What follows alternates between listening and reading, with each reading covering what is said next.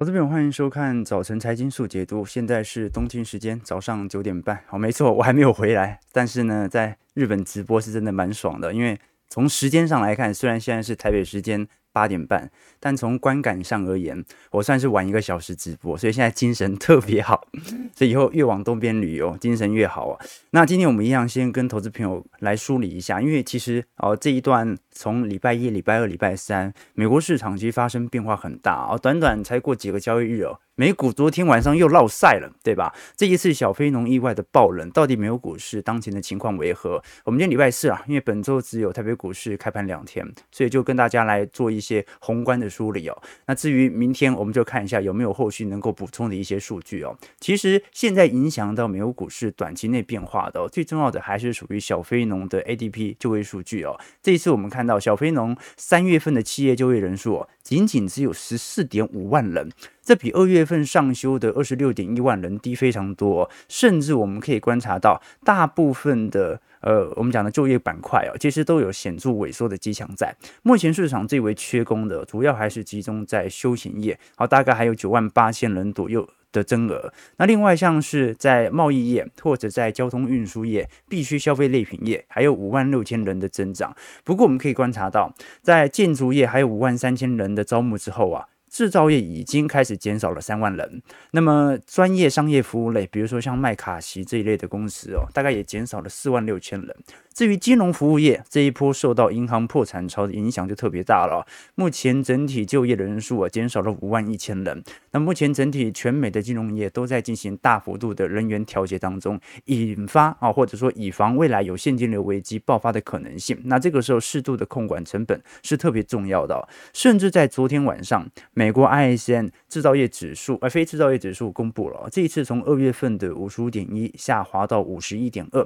这比市场预期的五十四点五高非常多。那我们过去跟投资朋友聊过，因为美国的经济目前水准呢，是制造业还在一个下行区间，尝尝试的进行筑底。但非制造业，就是我们讲的服务业哦，仍然在一个上行区间啊，尝试的要把本坡美国的景气下行给拉上来。但是如果连非制造业都在显著的下行，是否暗示着美国的经济传导已经从制造业传导到整体服务业了？事实上，这一种对于经济的担忧哦，我们观察一下，在五月份的 Fed Watch 市场预期就会有更加显著的表现。这一次我们看到 C N E Fed Watch 所公布的联总会五月份升息水平哦，有。有高达五成四的投资人是认为会保持在目前的基准利率，不会有所升息的啊。大概有四成五的人认为会升息一码，所以投资朋友可以看得出来啊，在短短几个交易日内，我们看到市场对于接下来五月份的升息态势哦，又开始保持一个相对保守的看法。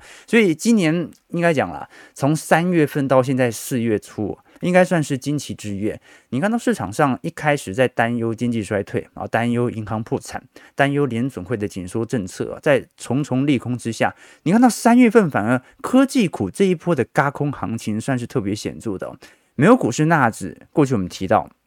从本轮低点以来。贪腐已经超过两成，都已经算是进入了牛市了，更不用说是费半了。所以空头市场逐步投降的情况底下，你看，当 Michael Barry 自己都承认自己看错了方向之后，美国股市就开始回跌了啊！这也很有趣啊。市场的利多利空看得很清楚，其实从来都不是由消息决定的，而是由市场氛围来决定。你再烂的利空，在多头氛围上也可以解读为利空出尽啊。比如说，呃，像我们上周看到美光不是才刚公布财报吗？哎。季营收都比去年同期大减了六成啊，而且记忆体的报价现在也没有很明显的上行阶段啊，甚至连足底都不算了。但是市场还是把它解读为最差的时机已经过了，那记忆体族群即将迎来复苏，所以明明就是一个利空啊，被解读成利多。那除此之外，上礼拜中概股表现也很亮丽啊，你看到马云回国，阿里巴巴 ADR 随着阿里的重组，公中概股市全面喷出，那事实上。这算什么利多？也不算啊，但是市场还是把它解读成利多看待。所以你看到很清楚哦，这一波本来由银行股所爆发的恐慌，让银行股丧失了防御性资产、保守性资产的性质。现在银行股还是属于风险资产。那在过去一个月，科技股成为了避险资产，大量的资金流入到科技股族群当中。使得今年金阳五股的指数啊远远超过于整体指数的报酬，所以现在就要看哦，科技股现在有适度的回调，其实也算是蛮正常的。毕竟过去三月份科技股是避险资产啊，那现在的回调，到底这些就业数据会不会影响到一整个美国股市未来层面的变化？待会儿我们来跟投资朋友来做些留意。那随着行情来到四月份，我们可以观察到，其实整个标普五百指数在一九五零年以来过去七十年的回撤绩效，四月份的表现绩效不算是特别差。从月涨幅来看的话，在呃跟十一月、十二月比起来哦，呃也算是不错了。但是至少比五月、六月或者九月份的下杀表现还要来得亮丽哦。这个是过去的阅读惯性。那事实上，从今年一季度以来的表现，除了大宗资产在显著的下行格局，几乎所有市场都进入到相对的牛市或者多头氛围当中。大宗资产在过去一个季度跌幅大概是八个 percent。但我们可以观察到，像是发达市场涨幅有八点六趴，美国的大型股涨幅有七点五趴，新兴市场股市涨幅有四个 percent，全球高收益债啊涨幅大概三点一 percent。那不管是小型股 REITs 啊，都还算是有两趴到三趴左右的涨幅。不过这一波很明显。科技股的拉动效果是特别强的。我们来观察标普百指数今年涨幅大概有七趴，那纳指从低点涨幅大概涨幅有两成哦，所以这一波科技股的拉抬力道是特别显著的。我们如果把 FANG 加上现在大家比较关注的 MNT 哦，MNT 就包括像是辉达、特斯拉这几类的股票哦，哦，Fing 讲的就是呃金牙五股嘛，包括脸书、苹果、亚马逊。Netflix、Google 和微软，那最后加上辉达、特斯拉这八只股票的权重啊，几乎已经占了今年年初以来的所有报酬啊，标普五百指数当中，所以八只股票就占了整个标普五百指数当中的。啊，大概百分之九十九的报酬，剩下的四百九十二只股票啊，如果你仔细来看，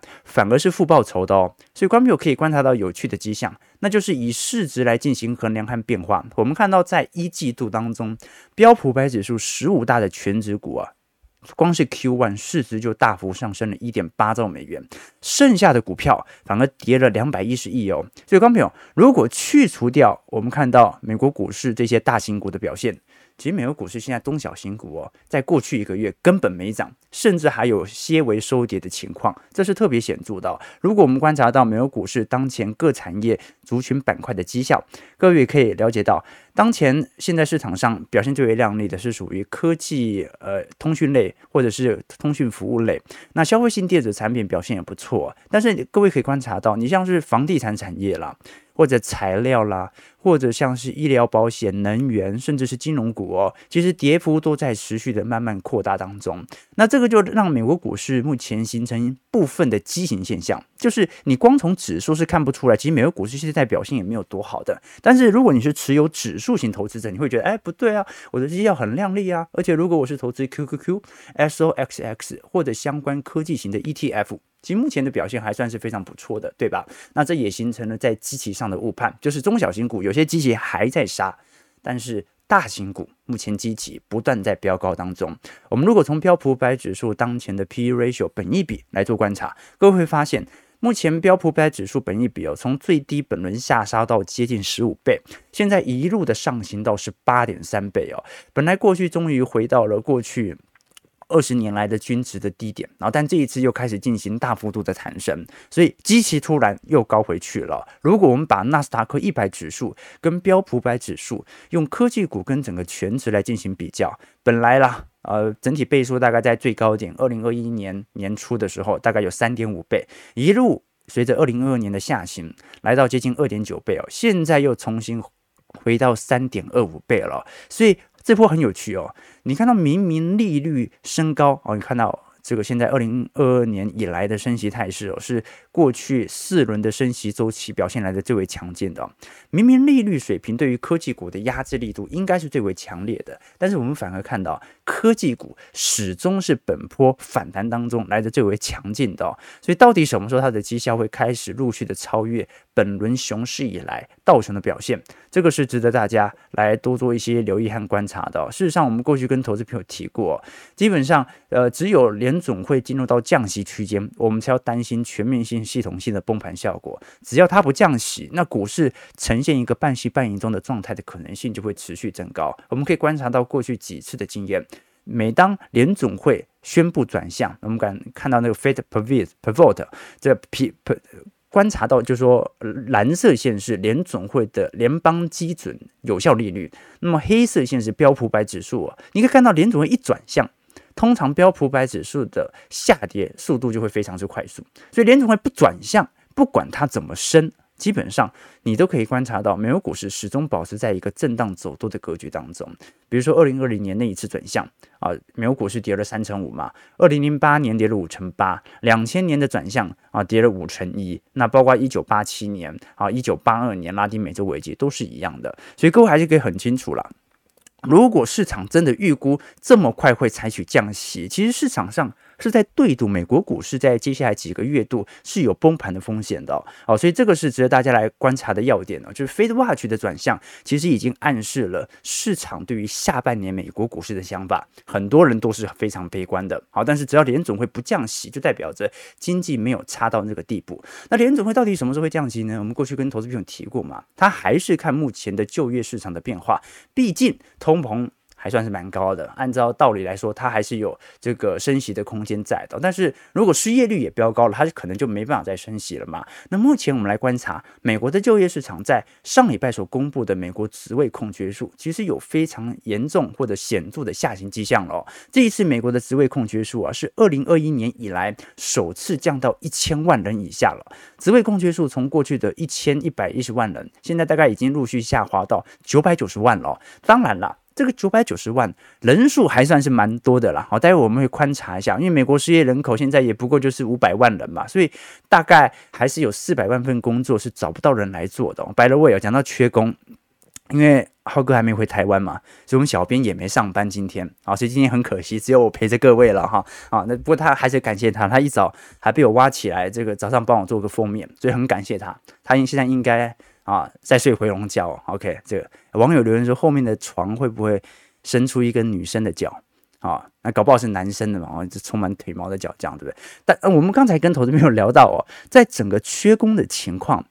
红色线是我们看到目前的整体职位空缺数，蓝色线是目前美国的失业人口。我们看得很清楚，美国的职位空缺数现在有九百九十三万人，美国的失业人口有五百九十万人，所以你把。空缺数减掉失业人口，还有四百万份工作是找不到人来做的。这个就是我们讲的就业缺口，就是即便现在职位空缺数有见顶下滑的迹象，美国目前的劳动力还算是非常稀缺的，只不过。这个劳动力的紧张程度啊，有开始趋缓的迹象。那这个时候，也许联总会他真的可以考虑要开始进入到整个升息周期的尾声。不过，它还是远远没有达到降息的水准了。即便市场是这么想的，事实上，我们可以观察到，苹果在本周末。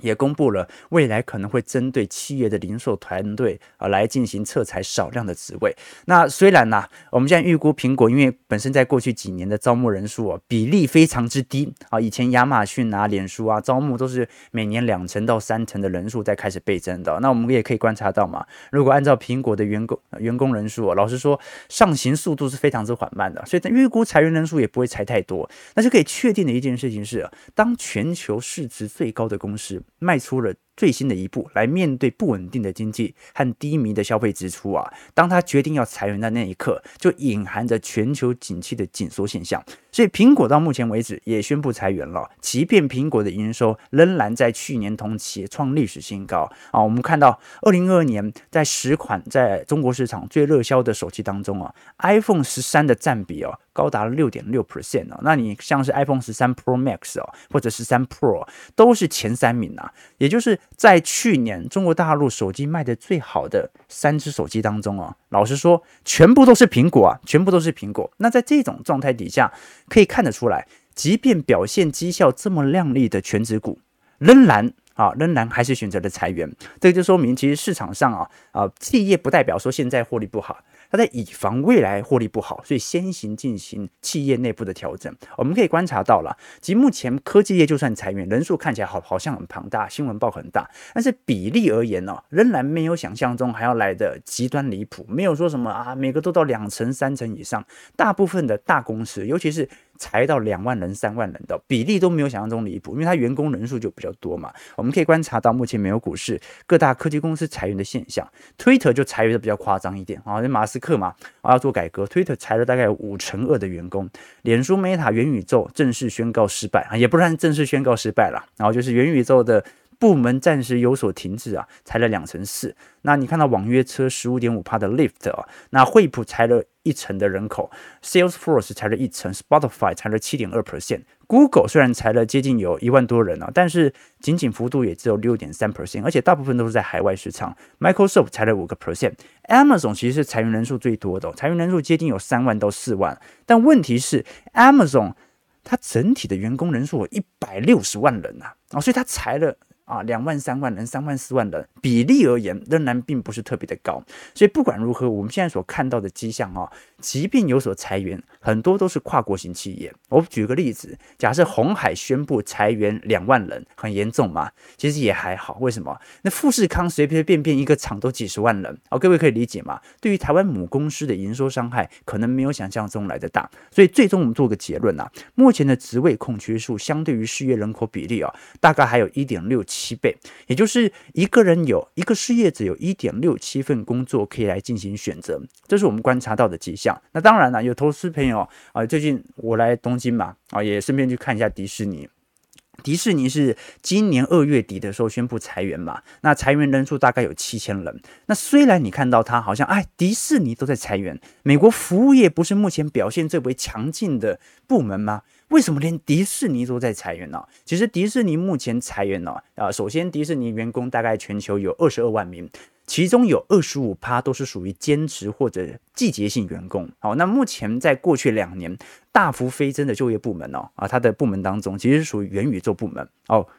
这是很明显的。迪士尼就是第一个戳破元宇宙泡沫的投资人，怎么说呢？迪士尼这一次把几乎把整个元宇宙部门全部都砍掉了，所以你看到，呃，当时二零二零年元宇宙脸书开始发酵之后，迪士尼马上就成立部门，然后啊，包括梦幻体育啊、主题公园啊，或者其他消费体验啊，都开始大幅的呃来做投入和资金，以及进行人员招募哦。但是当时他在招募的时候，其实也没有说未来的愿景是什么。后来呢，当景气不好。第一个就砍这批人，所以迪士尼在过去两年的就业变化，其实规模和幅度是非常大的。我们可以观察到，在二零一九年，当时它的就业人数哦，呃，整体员工人数大概有二十二点三万人哦，结果到二零二零年到二零二一年呢，一路下跌到十九万人啊，这也很好理解，因为疫情嘛。但是你看到在二二年呢，由于在过去元宇宙的大幅发展，再度回到。二十二万人，结果现在呢，啊，又开始回到二十一万人左右了。这个就是在标准啊裁员潮现象啊，在各个产业的轮替。所以目前的现象，我个人认为啊，就业市场没有这么好了，但是还是很紧张，很多裁员的消息，但是裁员幅度。比例还是没有想象中还要来得大，所以联总会会不会为了这个就业数据哦，来决定要停止升息啊，或者说进入到降息周期？我认为几率还是不是特别高的。从宏观数据来看，目前就业市场还是非常之紧张，导致不管是美国还是台湾都一样。台湾在服务业的缺工目前也是非常严重的。当然了，这种裁员潮的发酵哦，到底影响会有多大？我们只能感觉到它是一个开头啊，因为毕竟我们过去跟投资朋友提过嘛。今年景气衰退幅度的大小，基本上就取决于失业率是否有显著拉升。过去我们跟投资朋友说过，即便贫富差距扩大，你只要还有一份工作可以做，就不至于会进入到社会分裂或者大量人口进入到边缘产业的现象。你像台湾，台湾的失业率还是很低呀。但是呢，你看到在过去几年，由于贫富差距的恶化，其实台湾在过去两年的不管是治安或者看到黑社会的从业人口，是有蛮明显观感上的增加的，对吧？好，那这就是一种陷入经济内卷化的现象，就是就业市场的表现，就是工作机会。大幅减少哦，代表有更多的人去竞争更少的机会，而这个更少的机会，他的薪资水平，他工作很多，但是薪资水平没有这么高，竞争强度却是越加残酷，就变成好像我们的下一代读的书更多了，工作能力算是不错，但是你会发现他怎么努力啊，远远达不到上一代人的购买力水平，就买房了啊。那工作岗位减少，很多人找不到工作的时候，这个时候进入到特殊行业的人就会更多。这过去我们提过了。那日本也是一样的情况。最近因为我来日本嘛，我就特别观察了一下日本目前的失业情况啊。各位可以观察到，这是二零二三年令和五年二月份的日本的失业率情况哦，仅仅只有二点六 percent 啊，这就很意外嘛。因为日本的经济停滞发展，其实已经不是这两两年的事情了，要不然他就不会做这么多长年期的货币宽松了。就是因为日本长期已经进入到货币紧缩、市场消费启动，而且属于内部竞争化严重的产业哦，所以你看到很多的日本的服务业哦，表现的是非常亮丽哦。那日本服务业。表现这么好的原因是什么？就是因为经济内卷化太严重。像台湾哦，服务业就没有这么内卷化，所以你看到那个旅馆啊，品质没有特别好，但是也价格很贵啊。但日本旅馆是真的非常便宜哦，日币又在贬值，所以你会发现用非常高性价比的方式哦，体会到非常多的服务哦。这几天我在日本嘛，我就在想说，好了，那这种内卷化的现象会不会跟台湾一样啊？就是从事到边缘产业的人变多了，那我就。观察一下日本的这个黑社会的从业人口嘛，想说会不会增加不少？我就常常半夜啊走在这个日本街头来观察这样子啊，结果发现跟我前几年比起来还是一样安全啊。所以比如说我前两天在呃新宿那边吃居酒屋哦啊，就是到街道边了，亲眼看到一个 OL 哦醉倒在路边啊，然后没有人去对他怎么样啊。那个歌舞伎町附近哦。那混混也很有礼貌，比如说他抽烟抽到一半嘛，有人经过啊，他手还会换一边的嘛，就是把烟放到另外一只手，怕烫到你啊，就连连黑道都这么啊竞争激烈啊，就那么有礼貌啊，所以后来我跟几个日本朋友聊了，他们说，其实在日本黑道其实算是。呃，这高强度的从业者啊，就是在日本填很多的申请表单啊，都有一栏哦，他是特别写我不是黑道哦，你小到租房啦、开银行账户啦、贷款啦、申请手机门号、住旅馆哦、打高尔夫球，你都必须要证明自己不是黑道啊。这就来自于一九九二年当时日本的黑道对策法和二零一一年黑道防治条例哦，明定各种黑道的违法行为。所以在各种情况底下，你可以观察到，明明在一个经济停滞的社会当中。啊，这种失业率虽然没有大幅提高啊，但是经济停滞发展的社会哦，你看到日本的暴力团成员哦，从一九九零年的大概有十万人，现在下滑仅仅只有两万到三万人，这个就是来自于啊法律的保护。可是我们刚才讲到了经济停滞啊，那一定会有大量的人他会从事到边缘产业嘛，因为你工作机会就这么多，薪水又不是特别高，那就会大量的从事到啊非法或者边缘产业。那如果不是黑道，那是什么呢？这个拍拍爱情动作片嘛，所以你看到日本为什么已经少子化了四十年，但是做女优的人数越来越多的原因啊，这个就是你可以看到有趣的。为什么聊这个？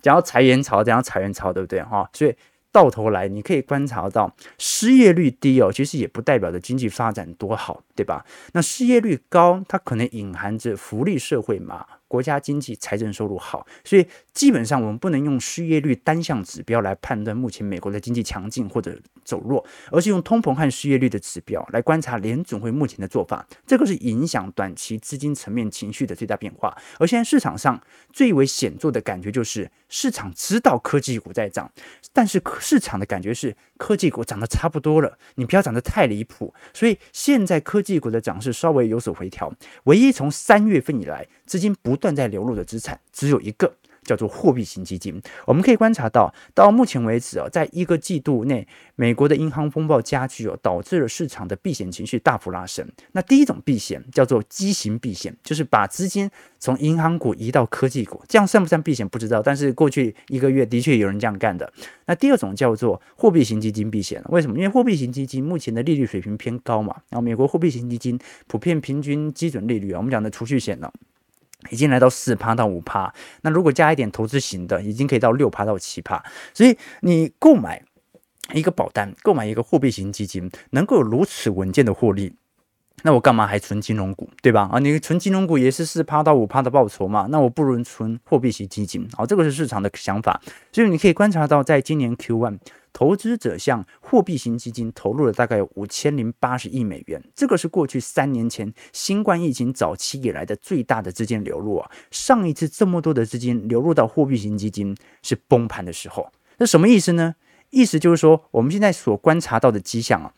基本上避险和市场上的对于利率的紧缩现象啊，是产生同步的反应啊，就市场现在的作为就好像已经发生崩盘一样。我们可以观察到，如果是从整个货币型基金市场来做表述。啊，现在目前金额也是创了历史新高。那现在呃，由于中小型银行啦，呃，大量的资金开始做外流，大型银行虽然有得到适度的存款，但是有更多大型银行的资金目前也开始流往基金、货币型基金来做移动。你可以看到这张图表是美国的整体 FDIC 所公布的国内特许银行的存款量，可以观察到从今年三月份以来，下行速度突然开始大幅加快。那二零二二年就已经见顶下弯的原因，是因为二零二二年以后嘛，货币型基金的利率就不断提升，所以你存在银行里面，这个利息又没有说特别多，但是你直接买货币型基金，然后直接来对赌联总会的利率升高，那赚取的货币报酬可能性就特别高。所以你看到小型银行的存款。急剧式的下滑，总体银行存款也在下滑当中，这就造就了目前市场上唯一还在推动市场上持续有资金的流入的，只剩下货币型基金了。包括我们从 SVB 哦，以及跟标普百指数的对照，都可以看得很清楚。市场上的银行股是不断有进行资金外流的现象哦。好，那有网友提问哦，说现在 FDIC 是否已经保证现在我们看到的这些银行不会破产了？这个其实是不一定的。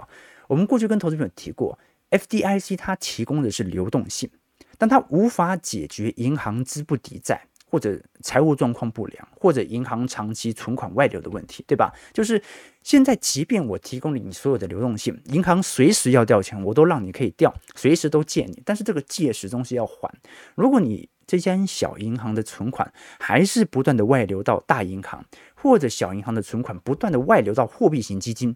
那么。这个是你中长期要自己去处理的问题，所以我个人认为啦，啊，这个 FDIC 哦，基本上它还是属于这个私有性的银行。那在这种私有性的银行当中，老实说了，嗯。我认为长期还是有一段时间值得来挑战了，这个是当前我所呃观察到的迹象。毕竟美国多数银行哦还是私有的，并不是官股，所以 FDIC 就算救，它就是提供这样的流动性，但它不可能真的救。你讲讲到讲到私有哦，啊，前天前天我跟一个日本朋友聊哦，他说日本富士山是私有的，各位知道吗？日本富士山不属于日本政府啊，而且它的所有者是富士山的呃本宫。